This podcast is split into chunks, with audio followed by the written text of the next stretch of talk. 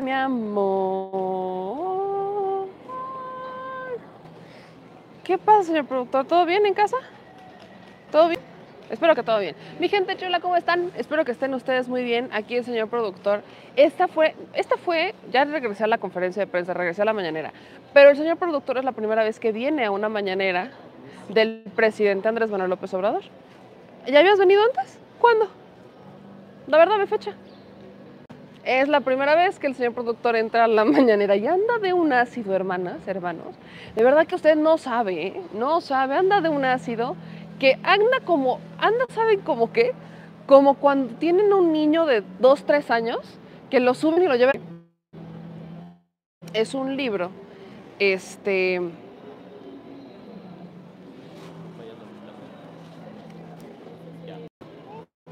Quítale el wifi porque tiene el wifi de adentro.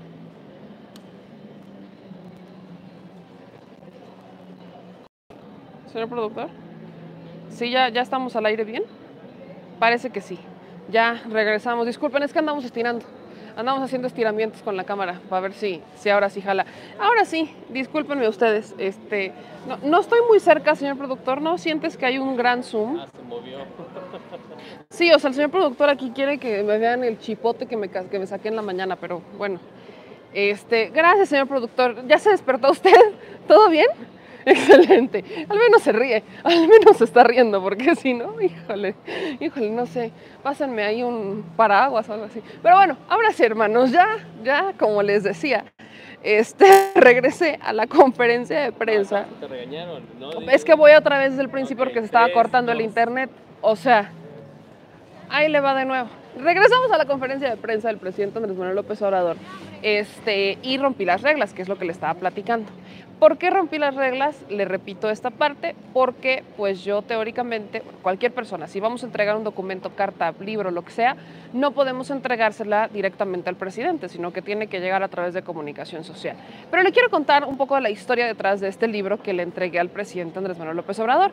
Eh, este es un libro que me dieron desde el 15 de septiembre.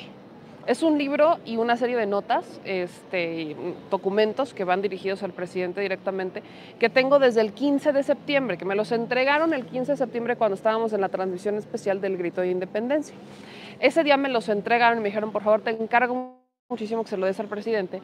Es un libro, es un libro muy interesante. Este, yo no lo escribí, por ahí había las teorías de que sí, seguramente era mi primer libro y que se lo había entregado al presidente. No, es un libro que me entregaron de- del grupo de redes sociales obradoristas, un grupo de, mexicanos comprometidos con, este país y con la defensa de las causas a través de las redes sociales. Entonces, en este libro adentro iba una carta y una nota que apenas me entregaron este, en, el- en la FIL, que apenas me entregaron en la FIL, también porque me estaban preguntando mucho sobre esa nota. También ahí estaba, yo simplemente lo, lo- puse adentro y listo. Pero lo único que, o sea, yo traje el libro todo el tiempo en la mano. Y lo único que yo quería era, si me da, porque se supone que me habían dado la palabra, déjenme les digo esto. Llegué y estuve en primera fila, este, y el presidente dijo va toda la primera fila, entonces me iba a tocar la palabra a mí eventualmente. Pero, pues eso no pasó, entre que las respuestas del presidente y luego las preguntas de los compañeros, pues obviamente se acabó la conferencia de prensa.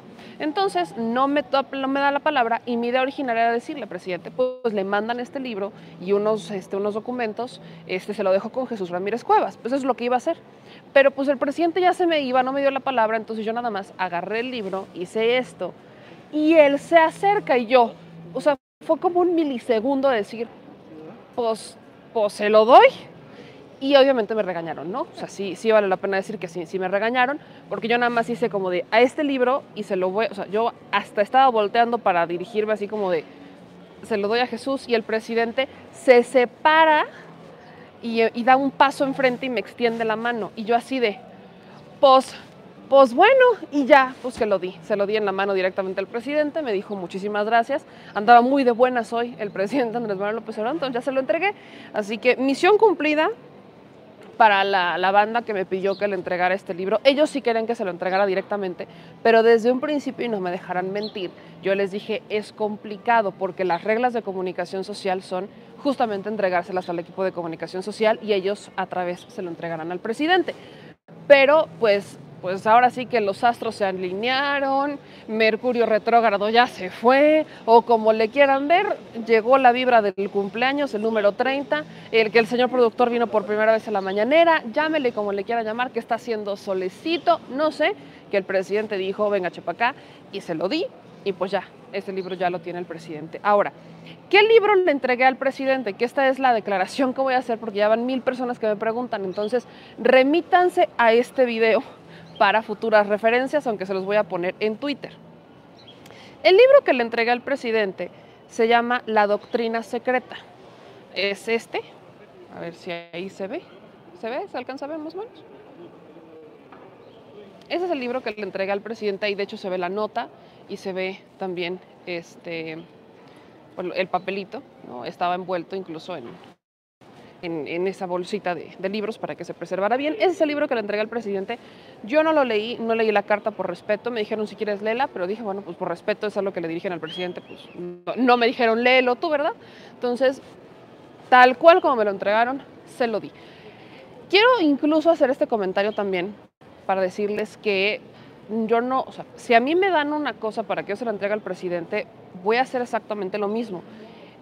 Decirle al, decirle al presidente que se lo voy a dejar con comunicación social, porque esas son, esas son las reglas. Así que aguas con lo que me mandan si es que quieren que yo le entregue algo. Es, esto que ocurrió hoy no es algo que pase siempre. De hecho, no debería de pasar nunca. No debería de pasar nunca. De hecho, me pidieron en comunicación social que la próxima vez este, que vaya a entregar algo, que les avise primero a ellos para que se los entregue directamente y después le avisa al presidente que ya lo tiene comunicación social, que ese es el procedimiento que están buscando que se, pues que se presente, que se normalice en la conferencia de prensa. Así que por ahí luego hay muchísima gente que dice, no, es que yo quiero que se lo des directamente a él. Lo que hoy pasó, y quiero ser muy clara, es algo completamente extraordinario porque no está dentro de las reglas y yo no soy fan de romperlas.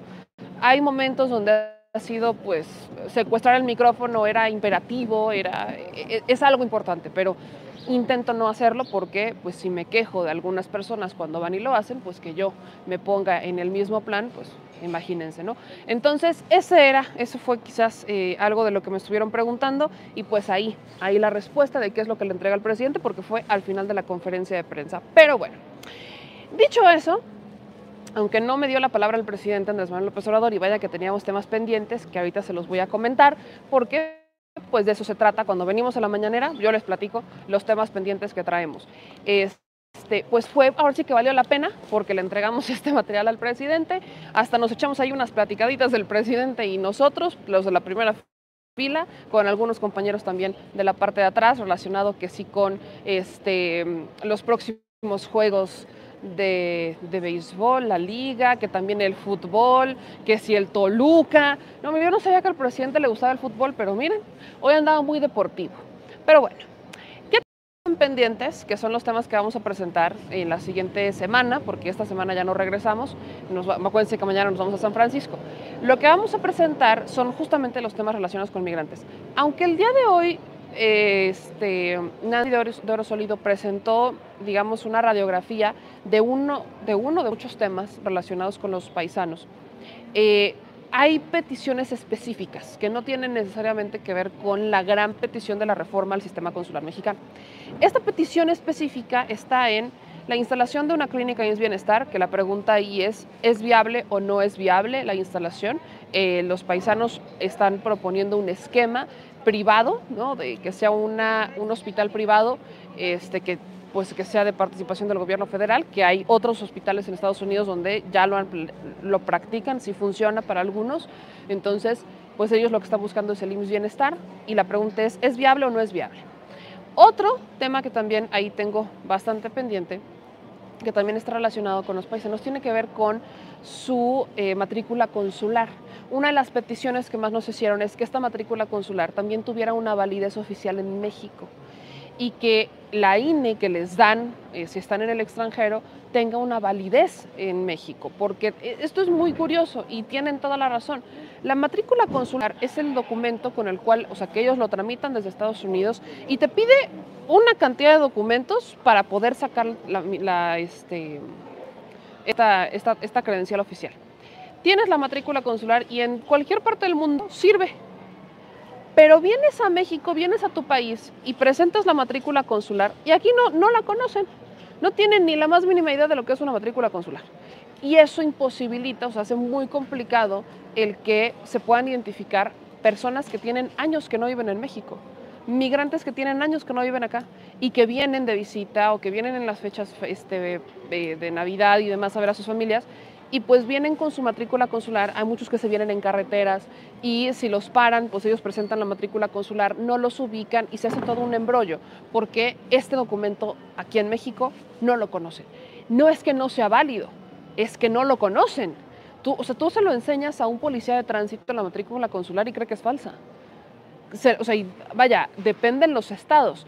Quizás en los de la frontera es mucho más conocido en la matrícula consular, pero si te vienes al centro del país, aquí no tienen ni idea de lo que es una matrícula consular o no tienen ni idea que es un documento que sí tiene una validez. Entonces, pues la intención es esa, ¿no? Que el presidente pues vea la manera que a través de la Cancillería se pueda eh, formalizar que es un, es un documento tan válido como la credencial de lector, pero para los migrantes.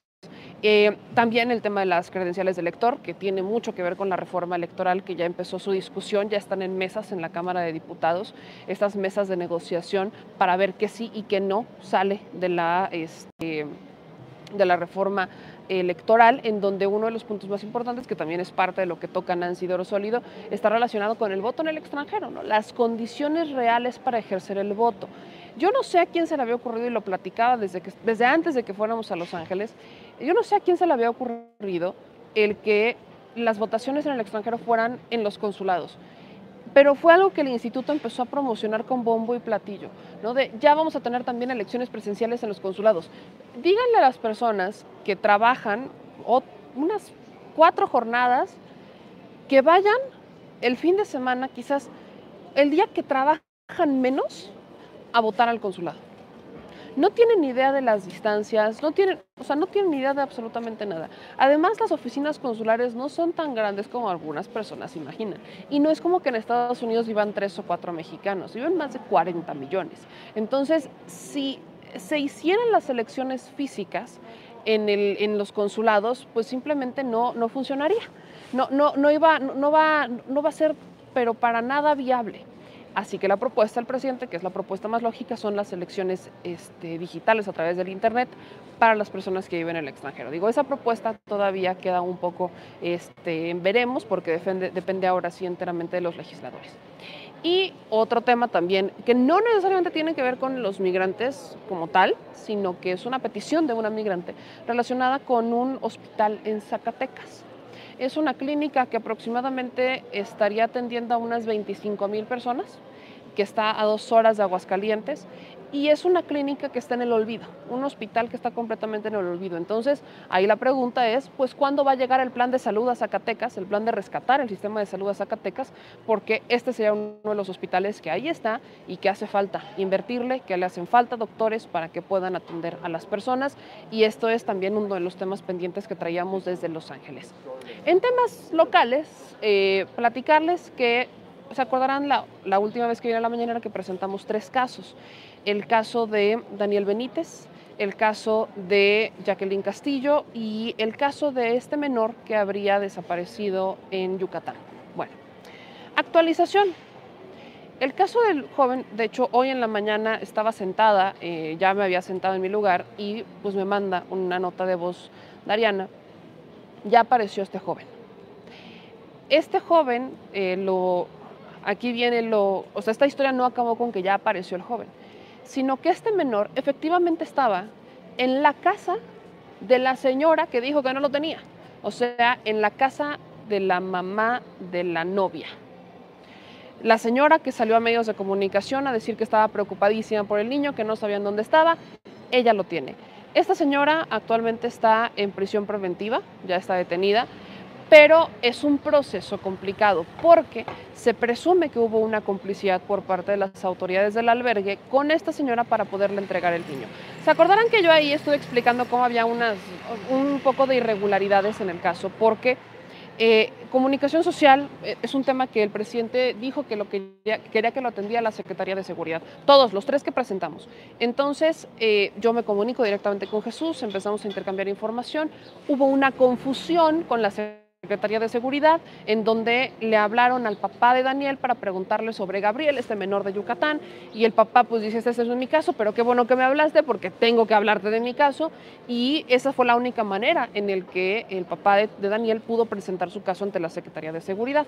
Y el otro caso de Jacqueline quedó completamente en las nubes, ¿no? Está siendo atendido por la Defensoría Pública, pero no por la Secretaría de Seguridad como se habría solicitado, como el presidente habría instruido.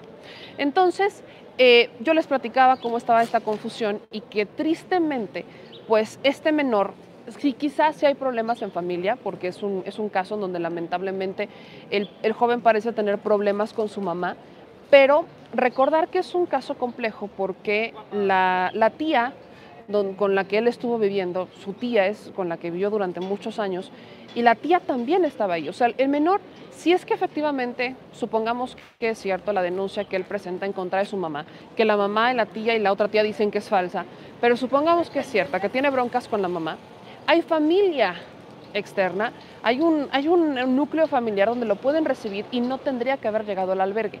Y eso en Yucatán no está pasando, ¿no? En Yucatán están violando todos los procesos y están sacando a los menores con el más mínimo pretexto, sin hacer una investigación, para llevárselos a un albergue. Y en ese albergue están sufriendo N cantidad de agravios, ¿no? Violaciones a sus derechos humanos, violaciones físicas, golpes, maltratos, este, eh, existe, existe este descuido que no solamente es en Yucatán, sino que pasa también en otros estados, pero el caso de Yucatán es el que más documentado tenemos, ¿no?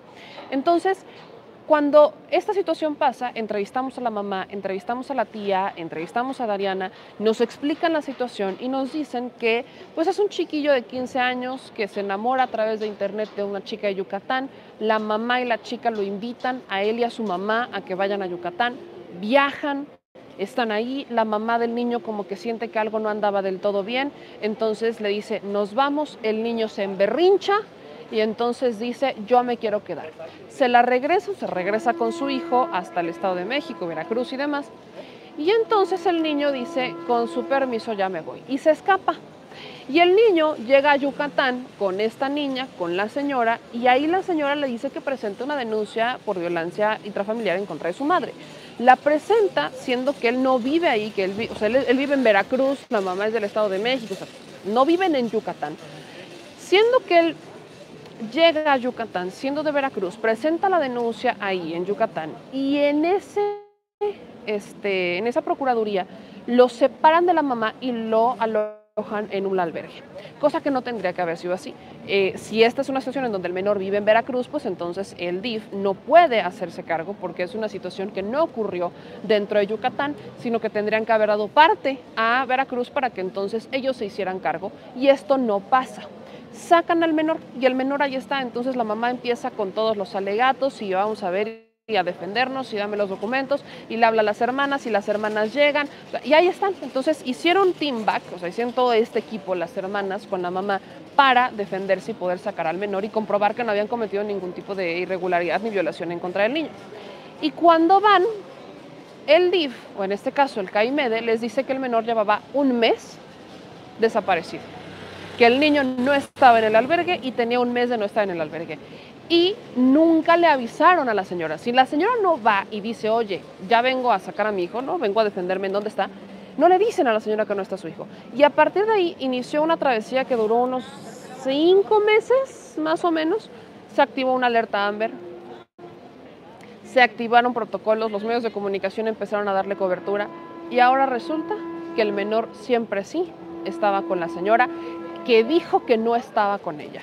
El menor subió un audio, y esto es lo que también generó un poco de confusión con el equipo de comunicación social de presidencia, porque pues nosotros eh, teníamos conocimiento de este video en donde pues el menor está hablando, no se ve su rostro, no se ve en dónde está, pero él está narrando como por una hora en dónde está y qué hace y que está muy bien y que está muy feliz y que está muy tranquilo. Eh, ahí es cuando Jesús Ramírez Cuevas me dice que el niño no está desaparecido y yo pregunto en dónde está. Y a partir de ahí no teníamos confirmación de en dónde estaba hasta el día de hoy que escucho este audio que me manda Adriana y me dice el niño ya apareció. Y sí estaba donde pensábamos que estaba, con la señora que es la mamá de la, de la niña de la que se enamora. Entonces, ese es un caso que, bueno, ya aparece el menor, pero el proceso continúa, porque efectivamente, si ustedes se dan cuenta en este relato que les hice breve, pues está muy curioso que las autoridades no supieran en dónde estaba el menor cuando siempre estuvo ahí enfrente. La señora siempre tuvo este trato con el, DIF o con el CAIMEDE, pues siempre ha tenido este nexo. Ella es la que le dice al menor que vayan a denunciar a la mamá.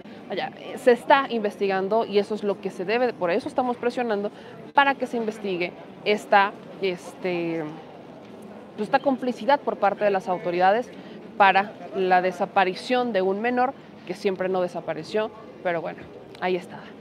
Pero en relación a los otros dos casos, que ese sí es un tema que tengo pendiente, que también está en mi lista de espera para presentar, es el caso de Tomás, es el caso de Daniel Benítez, particularmente de Jacqueline Castillo, y se me suma otro caso que también tiene mucho que ver con este, el equipo de rezo, de redes sociales obradoristas, que ellos me mandan el caso de otra mujer encarcelada de forma injusta.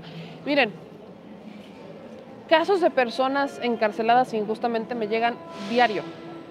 Ya me llegó otro de Michoacán, en el correo electrónico vi otro caso. Ahorita que estábamos entrando, un joven del Politécnico, me entregaron el folleto de un joven del Politécnico que, a ver si lo traigo acá, ¿dónde me lo puse? Aquí está, mire. Un joven del Politécnico que se llama José, que también está detenido. ¿no? Aquí dicen padre de familia trabajador, solo tenía un año viviendo en la Ciudad de México y lo sentenciaron a dos años por un delito que no cometió. Y se llama Justicia para Horacio y José. Este es un caso que también me llegó a penitas, ¿no? Estudiante de buenas calificaciones del Politécnico, padre de familia trabajador y originario de San Luis Potosí, recién llegado a la Ciudad de México. Eh, acá dice que la alcaldía los acusó de haberse robado un auto de la alcaldía, cosa que nunca sucedió. El 13 de septiembre del 2020, Horacio y José se encontraban en su domicilio ubicado en la alcaldía Milpalta. Aproximadamente a las 7.30 Elementos de la Secretaría de Seguridad ingresaron al domicilio y con violencia los sacaron de la casa. Después de horas de tortura, los presentaron ante el Ministerio Público de Xochimilco, donde eh, les fabricaron la carpeta de investigación con un delito que jamás cometieron, un acto delictivo que en realidad nunca sucedió. Establecieron en la carpeta de investigación de Horacio, José y otros tres individuos que habían participado en el asalto y robo de un auto en la alcaldía Xochimilco, donde el denunciante y los elementos de la Secretaría de Seguridad Ciudadana que habían participado en la detención declaran que hubo una persecución, empezando en la entrada de Barbacoa Don Poncho y terminando en la esquina de la calle Juan Escutia, pueblo de San Salvador Cuautenco. Mencionan que la persecución fue a las 8.30 de la noche, pero cabe mencionar que la familia cuenta con videograbaciones particulares de cómo se ve que a las 7.49 ya se los llevan en la patrulla dirección Xochimilco y también con la persecución, pues esta persecución simplemente no existe, ¿no? La familia cuenta con varias pruebas que pueden demostrar su inocencia, pero la corrupción, el antiprofesionalismo y robo de los, este, de los abogados tanto particulares como de oficio, que no fueron capaces de incorporar estas pruebas al juicio oral. También hay abogados particulares que solo pedían dinero y luego desaparecían, siendo el Andrés Lira Serrano el abogado que tendría la etapa intermedia, abogado que no ofreció las pruebas que se tenían y después de esa audiencia desapareció. Eh, después se les asignó un licenciado de oficio del Reclusorio Oriente, Ángel Ramírez Fonseca.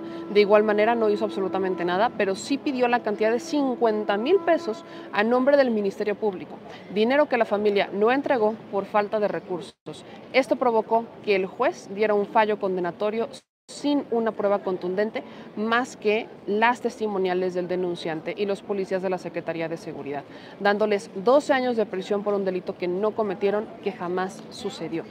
Eh, queremos que esto llegue a oídos de la comunidad del gobierno, de todas las personas implicadas en esta mentira. Basta de injusticias, basta de carpetas armadas e inocentes privados de su libertad, basta de mentiras. Alcalde de Xochimilco, José Carlos Acosta Ruiz. Les digo, este tipo de casos me llegan a por mayor. Entonces, se acordarán que hay un tema que tengo ahí bien pendiente relacionado con las fiscalías. Y no solamente las fiscalías, sino fiscalías y con agua, que es al menos dos dependencias que yo tengo la certeza de que dicen esto. La austeridad yo sé que la banda que me sigue lo sabe, la austeridad. Llevan años diciendo que por falta de recursos no pueden hacer su trabajo y que por esta falta de recursos es insostenible y que pues literalmente están a las expensas de que tu ciudadano les lleves todo y les hagas la chamba y ellos sentaditos en su escritorio te digan que show. Este problema es algo que eh, tristemente está ocurriendo desde hace muchos años. Pero como ahora existe la austeridad republicana, pues ahora le pusieron el nombre de austeridad.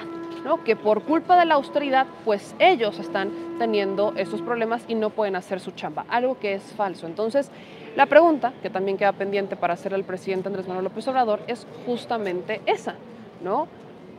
¿Por qué o qué va a pasar o qué van a hacer para evitar que utilicen la austeridad como un pretexto para no hacer la chamba? Claro que hay falta de elementos en las fiscalías, claro que hay falta de personal, claro que falta personal, eso es obvio, pero también hay una muy mala distribución del recurso. Ejemplo del 2019, 2019-2020, la Fiscalía de Puebla tiene a un agente investigador cobrando 54 mil pesos y a otro cobrando 8 mil pesos. Es agente investigador a uno. ¿Cuál es la diferencia entre uno y otro? porque uno, paga, porque uno cobra 54 mil y el otro cobra 8 mil. Y ese es de la Fiscalía de Puebla, que eso es un pollito que le toca resolver al gobernador del Estado de Puebla o al Congreso del Estado de Puebla porque la Fiscalía es autónoma. Pero ejemplos como ese hay en todos lados. Hay una muy mala distribución del recurso, en donde el sueldo se queda en las esferas superiores y no llega a donde debería de llegar. Y no contratan personal nuevo, ni capacitan personal nuevo, ni hacen convenios para tener personal nuevo. Entonces, esa es otra pregunta que queda ahí en el aire, eh, que bueno, que se la haremos al presidente cuando regresemos, si es que no vengo con otras eh, encomiendas más desde San Francisco, que muy probablemente sí, vengamos con más preguntas o con más temas a sacar aquí en la mañanera, porque para eso son estos viajes. Entonces, queda esto, queda esto ahí en stand-by. Y también esta pregunta que también andábamos como entre la preguntamos o no la preguntamos, que tiene que ver con la reforma que apenas aprobó relacionada con las Fuerzas Armadas. Eh, en las modificaciones que hicieron para aprobar la extensión de las Fuerzas Armadas en las labores de seguridad, pues está el que el presidente ahora tenga que dar una partida para capacitar o fortalecer a las policías locales. Esa partida ya existía, había un fideicomiso, un fondo dedicado justamente a eso, pero era la caja chica de los gobernadores. Entonces, la pregunta ahora es, ¿cómo le van a hacer que, o sea, qué va a pasar? Porque los gobernadores siguen recibiendo recursos federales, ¿eh? Y tienen recursos que ellos destinan para tareas de seguridad. Esos recursos que destinan para tareas de seguridad están divididos entre rentar patrullas y comprar armas, pero no necesariamente en capacitar y mejorar los servicios que están dando los oficiales. Ahí como que se les olvida que eso existe, se les olvida que eso es básico. Insisto, creen que las patrullas se manejan solas, entonces que la gente se sube a las patrullas y que no pasa nada. Esa es una pregunta, ¿no? ¿Qué va a pasar? ¿Cómo le va a hacer el gobierno federal para garantizar que ese recurso se implemente bien y que sí se fortalezcan a los policías? Pero más allá, ¿qué va a pasar con el presupuesto que todavía se les da? O sea, ¿se les va a dar más dinero a los gobernadores para que se hagan guajes muchos? Para que no vayan a hacer, o sea, para que no inviertan ese dinero en donde lo tienen que invertir? ¿O qué va a pasar? Esas son las preguntas que teníamos pendientes para hacerle al presidente el día de hoy que, bueno, son muchas, entonces ya tocará cuando regresemos la próxima semana, que nos tocará uno, dos, creo que me toca uno, dos y tres, si no estoy mal, creo que sí es uno, dos y tres, ¿no? Bueno, ya les voy a confirmar si es uno, dos y tres, pero al menos el uno, aquí voy a andar. Martes, miércoles y jueves aquí voy a andar, presente presidente, para hacer las preguntas que quedaron pendientes, que ya les acabo de comentar. Pero hagamos un breve recuento de los momentos más importantes. Señor productor, ¿cuál fue el momento más importante de la mañanera el día de hoy? Todos. ¿Todos? La sección deportiva. La sección deportiva, la sección deportiva. Hoy hubo sección deportiva, para todos los que no vieron la mañanera, que ya estábamos a punto de que me diera la palabra el presidente, pero nos bateó. Y todo, y empezó así. Dijo, y hablando de bateos, y todos los de la primera fila que no nos había dado la palabra así de. ¿Es en serio? porque al principio dijo, o sea, todos alzamos la mano y dijo, uno, dos, tres, a tú, tú, tú, tú, me señala a mí y dice, bueno, todos los de la primera fila. Y ya le termina a dar la palabra a los de la primera fila del otro lado. Y ya cuando están terminando del otro lado, que no le tocaba a la compañera de la chispa, ya nos tocaba a nosotros. Y entonces le va a dar la palabra a ella, ya se para la compañera Janet de la chispa y dice, bueno, creo que ustedes ya... Se queda callado y dice, bueno, hablando de bateos, y yo. Y todos los que estamos en esta fila, así como de, ah, qué grosero. Nos, o sea, nos bateó, nos bateó épicamente el presidente hoy. Así hizo. Por Jardín Central. Por Jardín Central, voló, voló, voló y voló y nadie la cachó. Entonces nos batearon, pero bueno, Ya será la próxima, será la próxima. Ya decía yo, mucha suerte para regresar y que me tocara en primera fila, ya hubiera sido demasiado, ya hubiera sido. Pero bueno, el asunto es que después de la sección deportiva, que es la que más le gustó al señor productor, hubo ciertos mensajes para Chumel Torres, para Ernesto Cedillo, para Calderón, Calderón, el defensor de la democracia, al que le dijo el presidente, él sabe que está mintiendo y él dice que es muy católico. Y eso no está bien. Ese es un problema. Yo ahí sí estoy, ahí sí de acuerdo con el presidente, independiente de que la mañanera pudo tener muchos más datos. Esta reflexión siempre la hacemos y creo que sí es, es cierta. Personajes como Calderón se quejan todo el tiempo de que ellos no, hombre, que la octava maravilla, que defensores de la democracia, que ven impolutos y puestos por la sagrada semilla. Pero están mintiendo le preguntan al presidente relacionado con la investigación de Rápidos y Furiosos, ¿no? El presidente dice, hubo una investigación internacional. Y si es cierto, la investigación de Rápidos y Furiosos, ayer se los platicaba, a inicios del 2020, del 2022, por ahí de febrero, 10 de febrero, si no mal recuerdo, se da la noticia de que la Fiscalía General de la República libra cuatro órdenes de aprehensión. Entre estas órdenes de aprehensión estaba Genaro García Luna, el Chapo Guzmán y Luis Cárdenas Palomino. Estas órdenes de aprehensión, ¿por qué las, eh, las solicita la Fiscalía General de la República? Por el caso de Rápidos y Furiosos. Me acuerdo mucho del caso porque lo que criticábamos en ese entonces es que, ah, pues ya están todos detenidos. O sea, Cárdenas Palomino, todos, todos están detenidos. Entonces, pues ya, ¿qué les van a detener? O sea, mandan a liberar las órdenes de aprehensión cuando ya están todos en el bote, ¿no? Pero bueno, y por eso me acuerdo. Eso fue importante para entender que sí se dio una investigación, porque en ese momento la Fiscalía General de la República dijo que en Estados Unidos se habían, o se estaba haciendo también una investigación y se estaban este, pues deslindando responsabilidades entre quienes participaron en este operativo ilegal llamado Rápidos y Furiosos, que se da en tiempos de Calderón, aquí en México, y en tiempos de Obama en Estados Unidos. Ese es un operativo que el que lo encabeza en realidad es Joe Biden, el actual presidente de Estados Unidos.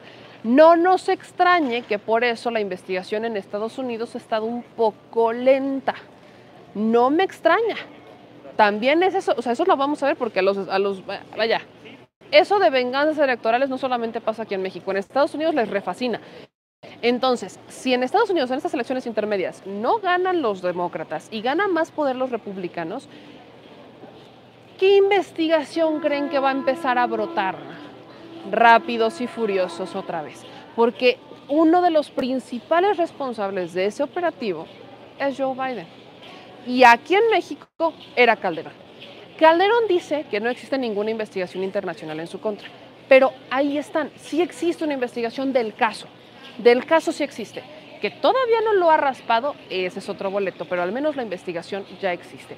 Así que, pues ahí también el presidente respondía lo que él sabe sobre la investigación, que efectivamente es una investigación que se hizo tanto en México como en Estados Unidos, pero no sabe más. Pero la crítica viene por este foro en donde eh, Cedillo dio clases de economía y de cómo endeudar a un país rescatando a las empresas privadas en Europa y cómo Calderón dio clases de democracia y libertad de expresión también en España dos personajes que son muy de la Sagrada Familia y muy religiosos, religiosos, religiosos, pero que no aprendieron lo más importante de los textos sagrados. No mentirás, no robarás. Creo que son dos básicos.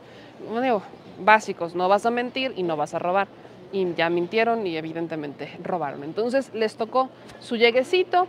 El presidente también llegó un momento en donde se disculpa un poco con Chumel este, tomaron este tuit de Chumel cuando Chumel Torres dijo que compraran dólares. Ese tuit se da cuando Carlos Ursúa renuncia y presenta su carta de renuncia y entonces Chumel Torres pone en su Twitter, ¿no? Este, dos palabras, compren dólares. Y bueno, el peso ha estado lo más estable. O sea, vaya, el peso mexicano está en su etapa más estable desde Miguel de la Madrid en la etapa más estable, al menos, al menos que se presentó en la gráfica, al menos lo que se puede ver con datos, porque acuérdense que si no les presentas gráficas dicen que no es cierto. Entonces, el peso mexicano se ha mantenido estable, lo más estable desde Miguel de la Madrid. Y ese fue su lleguecito para Chumel Torres, que anda dando clases de economía, el que se dice el único youtuber con título. Porque, digo, el señor productor me pasó ahí que fue a una librería y estaban vendiendo el libro de Chumel y entonces en la descripción del personaje, el monumento al ego, quítense que ahí les voy, dice, Chumel Torres se convierte en el único youtuber con título. Lo quiero mejorar. Chumel Torres, el único youtuber con título y que no sirvió para nada que el título no sirvió, pero para nada. No lo hizo mejor persona, no lo preparó más. No. El título sirvió para madres. Entonces, eso sí, ahí sí sería una primicia. Eso sí, se la concedo. Pero eso de ser el único con título, fake news. Súper fake news. Y hablando de las fake news, pues hoy también tocó eh, miércoles de quién es quién detrás de las mentiras de la semana. Eh, se hizo una presentación, no fue, fue más como un resumen ejecutivo porque no, no fue tanto. Y el resumen ejecutivo estuvo con eh, otra vez temas en Tabasco, vaya, cómo toman y extraen imágenes del 2016 y las ponen como si fueran actuales. De verdad, las redes sociales crean, pero también destruyen. Entonces creo que el quién es quién de las mentiras de la semana lo más que nos deja es favor de aprender a discernir y a verificar antes de opinar. No le vayan a hacer como el financiero, por favor, que andan diciendo que Cabeza de Vaca tiene una orden de alerta roja en la Interpol y eso, eso es súper fake news. Pero bueno, ahora sí me voy con sus comentarios. Dice en sus comentarios María del Rosillo que no te den ese título meme. Yo lo puse, María del Rosario, yo lo puse, yo lo elegí sí sirve el título porque pues sí, sí pasó, ya regresé a la mañanera y pues la, vaya, rompí las reglas. No es fake news ni es amarillismo, regresé a la mañana y rompí las reglas. Pasó, ya lo expliqué desde el inicio, si quiere regrésese y ya lo voy a ver desde el principio. Este, dicen aquí en sus comentarios, el buen, es, el buen Pablo. Ya imagino los que van caminando, supongo que están comentando. Ya van muchos que nos saludan. Normalmente pasa, cuando estamos por aquí como que nos ven y nos van saludando como si nos conociéramos de toda la vida y me encanta eso, que la gente se identifica como de, hola, ¿cómo estás? Que tengas un buen día y se van. Es una maravilla. ¿No saben lo bonito que se siente estar en un mundo en donde la gente te saluda? Y no, no, lo digo porque me, me llamé, sino porque esto se hacía antes. En la etapa de mis abuelos, cuando mi mamá era chiquita, salían a la calle y se saludaban entre vecinos se saludaban entre la gente que no conocían. Hola, ¿cómo estás? Buenos días, buenas tardes, que tengas un buen día, que la pases. O sea, la gente era más empática, tenía estos mensajes de, que tengas un buen día, te sonreía, eh, te ofrecía un pan. O sea, eso hacía mucho la gente antes. Hoy ya es es muy raro encontrarlo. Entonces, claro que se siente bonito cuando se ven estas expresiones, cuando la gente se empieza a acercar, que luego ya veo que, están haciendo como espera para ver que, para entregarme documentos o algo así. Pero es una maravilla ver que la gente pues te saluda y te reconoce y ojalá esto lo hagamos hasta con la gente que no conocemos. El muy buenas tardes, ¿cómo está? Le va muy bien, que tengo un gran día. Son estos mensajes que, que quieran o no, nos van ayudando como a, mejorar el ánimo. Si uno, yo sí creo mucho en eso, creo que hubo un comercial que lo hicieron hace muchos años, que empezaban a salir y si tú sonreías y le decías a alguien este, que tengas un excelente día, que te vaya muy bien, con una sonrisa sincera, la gente se quedaba así como de... Y le cambiabas el estado de ánimo y empezaban a sonreír y entonces lo replicaban con otra persona. Creo que yo sí creo en esas cadenas de, buena vibra y de buenas acciones. La, la, neta sí, sí lo creo, ¿no? Este, aquí en otros comentarios dice Norma Gómez, la matrícula no sirve para nada. Para todos los trámites que se pueden hacer acá en Estados Unidos te piden el pasaporte, ¿no? Dice este, Norma Gómez. Eh, dice Neil Bryan, no es bueno romper las reglas, pero si han exagero entre René y tú sobre romper las reglas, se te prefiere mil veces a ti. Ya expliqué por qué, ya les expliqué qué pasó, regresenle al principio, ya lo expliqué. Este, lo que sí es que evidentemente no vuelve a pasar, a menos que los astros se vuelvan a alinear como hoy, porque el objetivo no era romper las reglas, ¿eh? O sea, no, no viene con la intención de, de que se lo voy a dar en la mano, se lo voy a dar en la mano y quítense que ahí les voy. No, eso no iba a pasar. Yo venía con la intención de que me diera la palabra, todo estaba orquestado para que me diera la palabra y ahí decirle, me mandan esto para usted y dárselo al equipo de comunicación social. Pero no me dio la palabra y antes yo le hice la seña y pues él se acercó y fue un milisegundo en donde dije, ¿vas o no vas con boletazo? Y pues fui y se lo di. Este, aquí en otros comentarios dice, eh, Carlos Reyes, hasta la fecha en la Sierra Alta de Hidalgo y Sierra Norte de Puebla sin conocerte. Todos lo saludan a uno con educación. Eso es lo bonito de vivir en estas comunidades. Es una belleza. Ah, antes de irme, hay una noticia que les quiero compartir que tiene que ver con Puebla. Toda la semana me han estado platicando de mi rancho y es a lo que digo rancho, pero no es un rancho, es pueblo, es una ciudad, pero luego se me sienten cuando digo que es un rancho. Así le digo de cariño. Pero me han estado comentando mucho sobre este problema con los maestros en Puebla. Bueno, amanecemos con la noticia de que ya renunció el secretario de Educación Pública en Puebla. Este, el presidente, no sé si se enteraron que fue, estuvo en un evento fin de semana, le gritan al gobernador, o sea, empiezan a sacar la furia contra el gobernador del estado de Puebla, porque los maestros empiezan a movilizar, tiene ya como tres, cuatro días que pasó esto, y el presidente instruye que se atienda a los maestros, que se les atienda y que se resuelvan los problemas, que se les den los pagos, porque son temas de pagos pendientes. En retroactivo, recordarán cuando el presidente anuncia el incremento salarial para los maestros, que hubo varias situaciones a lo largo de México en donde no aplicó por default la primera, sino que empezaron a retrasarse los pagos y eso mucho tuvo que ver con los estados. Bueno, pues estaba eso también en Puebla y es una queja, era una queja constante de los maestros en Puebla. Pues hola, muy buenos días. Me mandan el día de hoy la carta de renuncia del secretario de Educación en Puebla. Con esto ya son 21 cambios en el gabinete de Barbosa a lo largo de su administración. Creo que es el, es, creo que es el gabinete que más cambios ha tenido de, de Puebla. No, no, recuerdo otro, evidentemente había entradas y salidas, pero aquí estamos hablando de 21 cambios entre Secretaría de Seguridad Pública, entre Secretaría de Gobierno, entre, vaya, han sido muchos cambios. Son, si no mal dato, el dato se los doy bien en la noche, pero estoy casi segura que son 21, 21 cambios que ya se dieron con este, que se suma este cambio ya del secretario de Educación Pública, que de hecho el secretario de Educación Pública cuando renuncia dice que él se va muy satisfecho porque hizo lo que pudo con su trabajo, que él se siente muy contento y que no se va por las presiones, que no se va por las presiones, pero pues evidentemente renuncia ante este contexto de presiones por falta de pagos a los maestros en el estado de Puebla.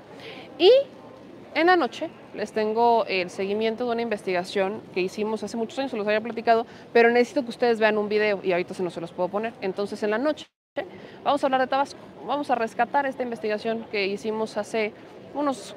¿Cuatro o cinco años? Fue dos, cuatro años, hace cuatro años que hicimos, que esa la hicimos para, la neta noticias, este, para hablarles sobre un caso de Tabasco. A mi gente de Tabasco saben de qué me refiero. Si yo les digo helicóptero fantasma, en Tabasco saben a qué me refiero por default.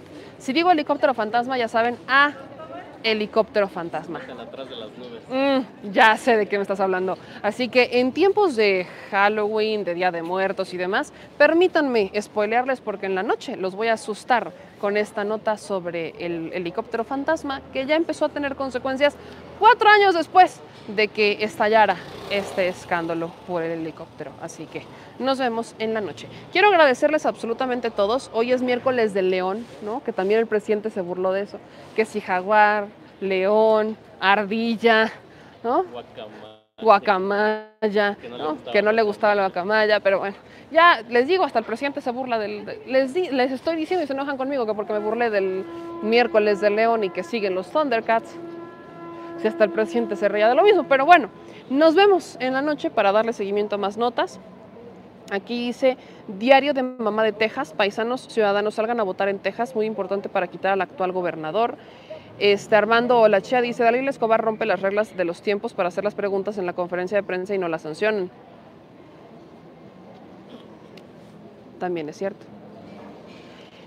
Este dice el buen Pablo, ¿cómo me dan coraje de lo que se pierde? No me llamé, es una gran persona. Muchas gracias, mi querido el buen Pablo. Eh, el diario de la mamá de Texas nos dice que vayamos a Texas. ¿Vamos a Texas, señor productor? Vamos. Vamos a Texas. Hay que armarnos un Texas. Este, dicen aquí, Hinojosa, meme, esa frase que dijo de todo estaba orquestado para que así pasara en relación a la entrega de los documentos, se puede prestar a malas interpretaciones. Aclare, ya ve cómo es la gente que dicen, ay, Hinojosa, yo ya aclaré. Yo ya aclaré lo que tenía que aclarar. Me encanta porque yo digo una cosa y entonces empiezan a debrayarse como que yo ya lo aclaré perfectamente. Todo se orquestó para que pasara como tenía que pasar. Ya lo dije, se lo encargué al Mercurio retrógrado, a la, a la alineación de los astros. Miren, si ustedes lo quieren malinterpretar, ahí sí, eso ya es boleto de ustedes. Yo soy responsable de lo que digo, no de lo que la gente entiende. No me puedo hacer responsable, no soy mamá, no soy nana, no soy intérprete. No, esa ya es bronca de los de allá. Yo ya aclaré. Yo ya aclaré, lo dije desde el principio, regrésenle al inicio del programa, y antes antes de opinar, genérense un criterio, escuchen todo completo, pero escuchen, no nada más oigan, porque luego se distraen con el chat. Escuchen bien y entonces ya opinen, porque luego les encantan dar unas debrayadas tan peor que el universal.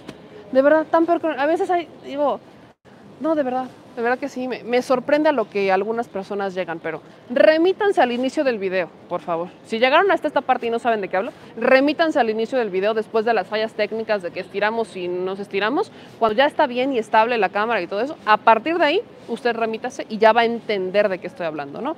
Pero no me voy a... No, miren, uno llega al, al tercer piso con ganas de ya no estresarse por lo que la gente entienda o no entiende. Así que yo ya no me voy a estresar si quieren entender que Chuchito me hizo un milagro, entiéndanlo. Si quieren entender que lo que quieren entender, ahí sí, su cosa, no la mía. Listo. Yo ya no me voy a estresar. Mire, me embarré mantequilla y que se resbale. Se acabó. Se fini. Así que nos vemos en la noche para más información y favor de no llevar churros. Es, es miércoles. O sea, es miércoles. Y si son, ojalá sean con azúcar y los chopean en leche, en chocolate, en cacao, porque el cacao es alimento. Eso me lo enseñaron mis amigos de Tabasco. Pero bueno, ahora sí, ya nos vamos. Les mando un abrazo a todas y a todos ustedes. Cuídense mucho, por favor. Y no se les olvide suscribirse, dejar sus likes, comenten, dejen las manitas arriba, este, sigan los consejos o no los sigan. Sean libres, hagan lo que quieran, vivan la vida y disfruten, pero al menos saluden a la banda, así bonito, que se sienta la buena vibra. Y mándenle su buena vibra al señor productor, que ya lo vamos a llevar a desayunar porque anda, anda como chipotrito mal capeado. Anda como chipotrito mal capeado, anda como que no, como que no se siente cómodo, como que no, como que tiene frío, como que tiene calor. Entonces hay que llevarlo a desayunar para que se sacuda, se despabile, que le que, que, que, y a darle con todo, ¿verdad, señor productor? Estado. Yo soy Bellamel, les mando un beso y quédense con esta bella imagen de la Ciudad de México, la calle Moneda. Me encanta hacerle promoción a este museo, me fascina. Es el Museo de Arte de la Secretaría de Hacienda y Crédito Público. Entonces, este, está, todavía está la exposición de Rafael Coronel, yo ya la vi. Si tienen chance, échense un rol, es gratuito pero está muy bonito. Ya obviamente con la pandemia que ya se quedó atrás, pues ya lo pueden ver, ya lo pueden disfrutar. Este, solamente pues sí todavía hay gente usando cubrebocas, sobre todo porque es un espacio cerrado, pero es maravilloso. Lo que sí es que voy a dar mi rol para ver si ya abrieron una, eh, un área inferior que tenían en donde habían encontrado partes de la Torre Mayor, que sería una maravilla. Entonces, estén pendientes. Si quieren esta y más información, síganos en todas las redes sociales y adiós.